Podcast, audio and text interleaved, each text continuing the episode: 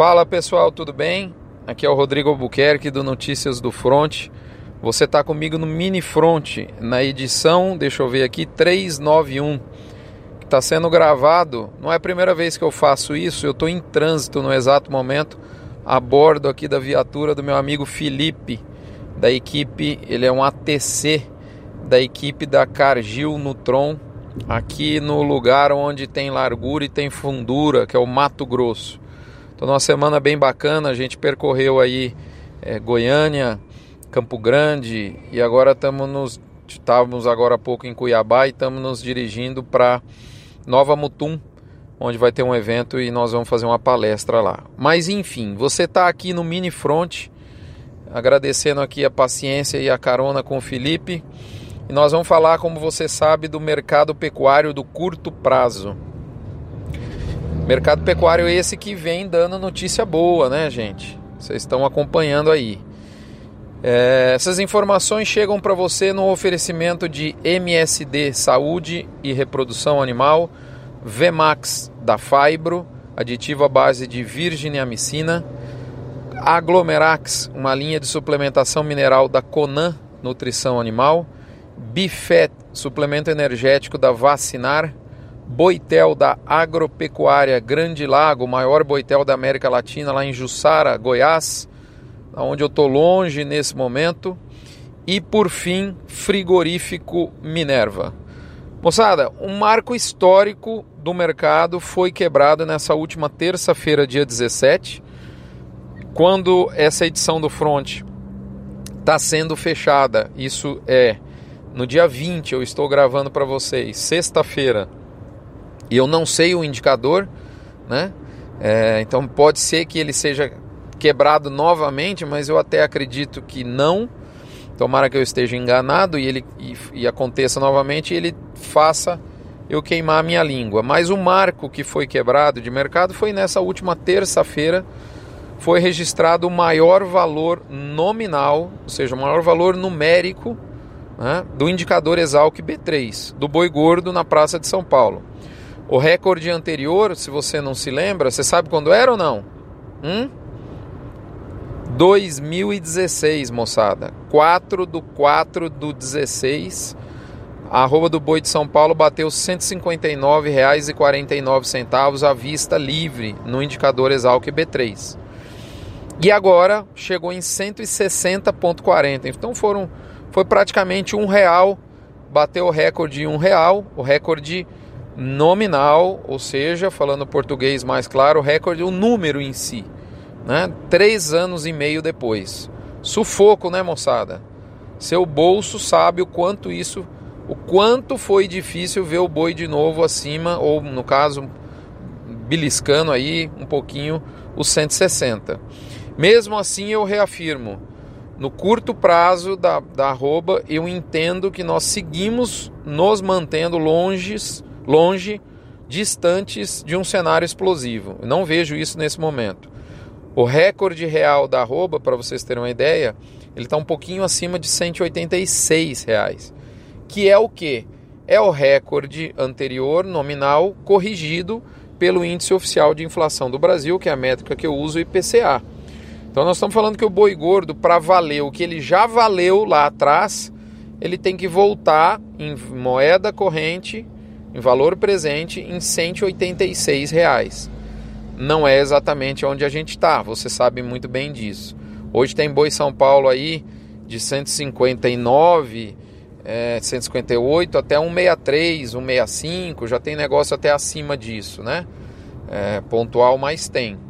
Mas ele, de toda forma, mesmo nesses negócios pontuais, que é bem acima aí desse nível que eu te falei, ele está longe de um 86. E para o boi quebrar esse recorde real, ele realmente precisa explodir.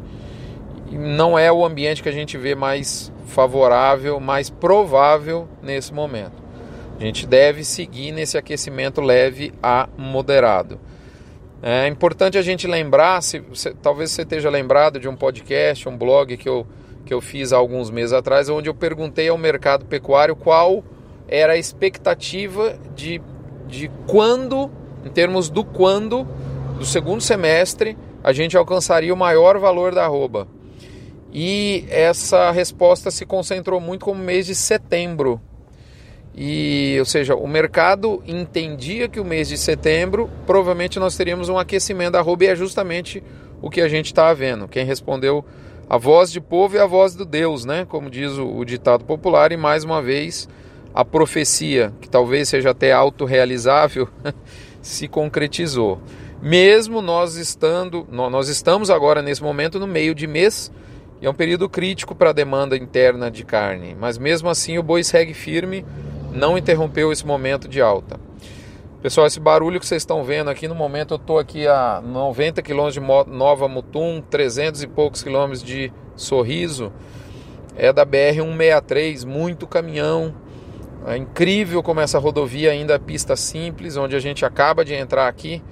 Aqui, ó, eu tô a 86 km de Nova Mutum, 179 de Lucas, 311 de, de, de Sorriso, né? 200 e pedrada de Sinop. Então é um, é, eu diria que aqui, se o agro, o agro move o Brasil, eu diria que eu estou no coração onde isso acontece, nesse exato momento, cruzando com milhões e milhões de carretas. E a gente vai falar um pouco disso daqui uns dias para vocês e talvez até amanhã gravando um podcast. Mas enfim, é...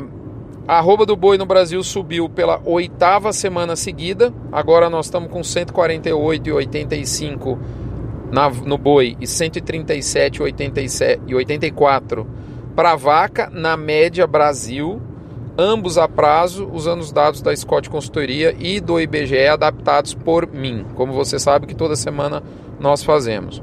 A arroba da fêmea segue completamente escassa, deixando a vaca mais colada na arroba do macho, e como você sabe, isso se mantém, é a febre do momento. A novilha tem patrolado igualado e algumas vezes patrolado o preço do boi. Disputa pelo, pelo macho de abate está maior, atingindo nesse momento até pequenos frigoríficos e até mesmo os grandes em certa medida. Mesmo que esses grandes tenham um excelente abastecimento das escalas de boiadas a termo, uma coisa muito interessante é que a gente não vê o apetite da indústria diminuir tão pouco e muito menos a indústria testar valores menores na arroba nesse momento. Mesmo quem tem o boi a termo em grande quantidade, e é fato que existem indústrias com 70% ou mais, algumas com muito mais da escala pronta para as próximas quinzenas. Mesmo assim, a gente não vê esse apetite diminuir. Isso chama muito a atenção. A oferta está baixa no mercado spot acompanhada nesse momento por uma espécie de enxugamento do atacado da carne, talvez aí uma drenagem para exportação, né? E a disputa pelo boi China tá fantástica. Aliás, a turma do Mato Grosso tá coladinha no estado de São Paulo. Não bastasse toda a pujança do Mato Grosso, o Mato Grosso foi abençoado com sete das 17 plantas exportadoras, só perdendo para o estado de São Paulo com oito plantas. Mato Grosso do Sul, para ter uma referência, tem duas. O meu querido Goiás, longe lá da minha casa, tem duas plantas, né? Rondônia, com toda a pujança, Rondônia tem uma planta. Então o Mato Grosso realmente está no momento ímpar da sua história. O futuro está sendo criado nesse momento. Pessoal, estou aqui passando pelo interior do Mato Grosso, BR 364, não é isso, Felipe? 364, né? 163. 163. A gente estava na 364, agora estamos na 163, né? E a gente vê muitas áreas de pastagem mal manejadas, né? Pasto alto, pasto rapado, fogo para todo lado. E a pergunta é se você tem um aplicativo, uma ferramenta para você conhecer exatamente a lotação da sua fazenda, de cada área de pastagem, da lotação global da propriedade. Se você não tem, eu recomendo você dar uma olhadinha no gerente de pasto. É muito bacana, nós estamos usando lá na nossa, na nossa pecuária e está valendo muito a pena. Moçada, é isso. A chance de explosão dos preços da arroba é muito pequena nesse momento. Eu não uso a palavra impossível para quem me conhece. Varejo, por exemplo, ele está enxugando a sua margem porque ele não está conseguindo repassar alta no atacado que a gente vê.